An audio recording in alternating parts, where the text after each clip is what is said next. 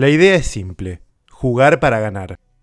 Pero no para ganar en el sentido tradicional en el que se usa en un deporte, una competición o un videojuego. Ganar dinero. Los videojuegos basados en NFT o NFT, conocidos como Play to Earn o jugar para ganar, existen desde aproximadamente 2015. Y desde aquel entonces se ganaron uno de los lugares más polémicos en la historia de la tecnología de la última década. Tanto que varias empresas históricas de videojuegos los prohíben. Bienvenidos al podcast Somos Fibra. Mi nombre es Sebastián Davidovsky y juntos vamos a abordar todo lo que tiene que ver con este mundo conectado. Somos Fibra es parte de ePlan Talks, una manera diferente de conocer propuestas innovadoras, avances tecnológicos, nuevas metodologías y tendencias de negocio a través de la mirada de expertos. Si bien podría decirse que el primer NFT se creó en 2015, pocos conocían la tecnología hasta 2017, cuando aparecieron las CryptoKitties. Sin embargo, antes de hablar de todo esto, hay que dar algunos pasos hacia atrás. ¿Qué son los NFT y qué relación tienen o pueden tener con los videojuegos? Un NFT, non-fungible token o token no fungible, es básicamente un certificado de autenticidad de algo que existe en el mundo digital, no material. Un token es un activo digital que en este caso se integra a una blockchain, esa suerte de libro contable público que registra transacciones accesibles a cualquier usuario, en Ethereum y Solana, las dos que alojan estos tokens. Ahora bien, ¿qué significa que sea no fungible? significa que no es intercambiable. Es decir, la fungibilidad significa que algo es intercambiable e indistinguible. Un billete de 100 dólares es intercambiable por cualquier otro billete de 100 dólares. Los tokens, como las obras de arte, son no fungibles porque no hay forma de reemplazarlos. El primer tuit de la historia es uno solo, del mismo modo en que hay solo una Gioconda de Leonardo da Vinci. Básicamente cualquier archivo se puede comprar como NFT, una imagen en JPG, un audio en MP3 o un video que descargamos a nuestra computadora.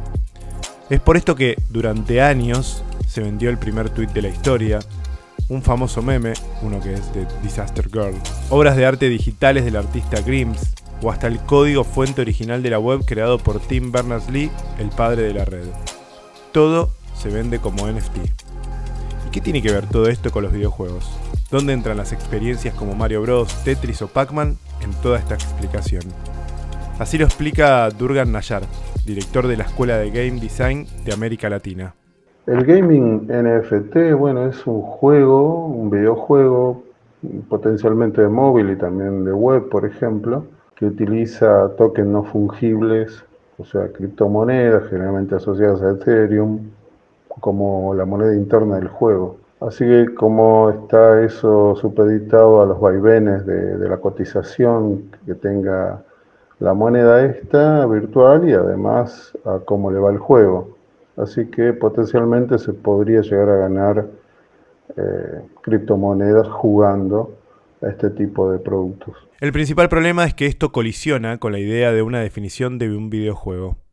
Quizás nunca lo pensamos porque ya lo tenemos incorporado. Los videojuegos son algo lúdico, pero hay cuestiones más detrás. No existe una definición estandarizada académica que es un videojuego. En mi definición es un sistema informático en el que intervienen múltiples tecnologías y disciplinas artísticas para crear un espacio de ficción con desafíos y objetivos, donde uno más personas interactúan para divertirse, socializar y aprender. Eso es lo que a mí me gusta decir y me gusta definirlo así. Ahora bien, el ambiente de los videojuegos, en este sentido, está dividido. Algunas empresas y personalidades clave están en contra de ellos, pero otros los apoyan. A favor están, por ejemplo, Atari, la histórica compañía que popularizó los videojuegos en Estados Unidos en la década del 80. Capcom, creadora de Street Fighter, Sega de Sonic y Square Enix de Final Fantasy, se han pronunciado a favor. Pero Microsoft, por ejemplo, prohibió los NFT en Minecraft, el juego más vendido de la historia, Rockstar Games, creadores de GTA, están en contra. Y Valve, propietaria de Steam, la plataforma de videojuegos más popular en PC, es una ferviente detractora de esta tecnología. Sin embargo, el gaming NFT tuvo su pico estos últimos dos años, de la mano de las altas cotizaciones a las que llegaron criptomonedas como el Bitcoin, que en octubre de 2021 llegó a valer más de 61 mil dólares. En ese contexto se hicieron extremadamente populares juegos como Axe Infinity, un juego similar a Pokémon, donde hay mascotas virtuales que pelean entre sí y cuanto más se juega, más dinero se puede ganar. ¿Y qué es lo que es tan polémico de los NFT para los expertos? Mi visión sobre juegos NFT, la verdad que yo a mí no, no, me parecen que no, por la definición que te dije yo creo que el juego es otra cosa, uno juega para desafiar, para divertir, para aprender, para socializar. Eh, esto de los juegos NFT están más asociados a lo que es la especulación financiera.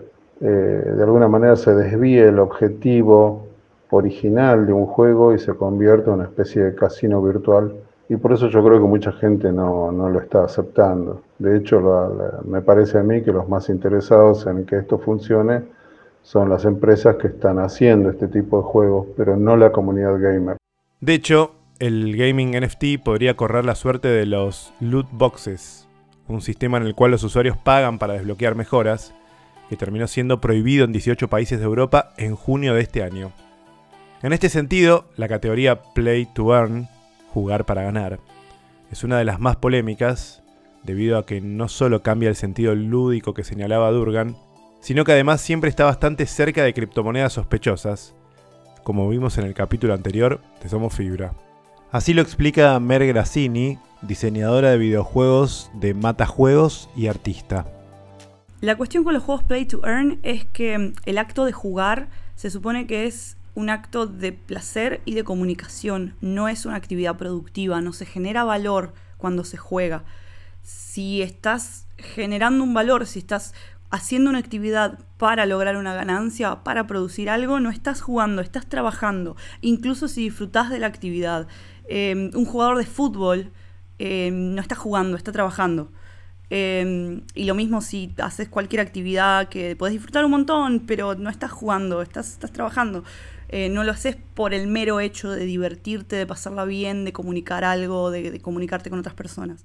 Más allá de la polémica, lo cierto es que en la actualidad los juegos Play to Earn se ganaron un lugar en la discusión en el ambiente tech de estos últimos dos años. El problema es cómo pensarlos de cara al futuro mirando hacia adelante, esto no es nada que los NFTs hayan inventado, todo esto ya existía de antes, porque no deja de ser un juego de casino. En un juego de casino tampoco hay producción, tampoco se está generando un valor, lo que estás haciendo es ganar la plata que invertiste vos en primer lugar, la estás recuperando, y si ganás, llegás a, a tener una ganancia, estás ganando la plata que invirtieron otras personas y que perdieron otras personas. Eh, y esta es la idea de este tipo de juegos, es un juego de apuestas, no, no, no mucho más que eso. Eh, entonces, eh, yo creo que quizás la gente se dará cuenta que simplemente es un juego de apuestas y, no sé, no creo que, ese tipo de juegos se sinceren y, lo digan abiertamente porque se caería la promesa del de dinero fácil que te, que te ofrecen.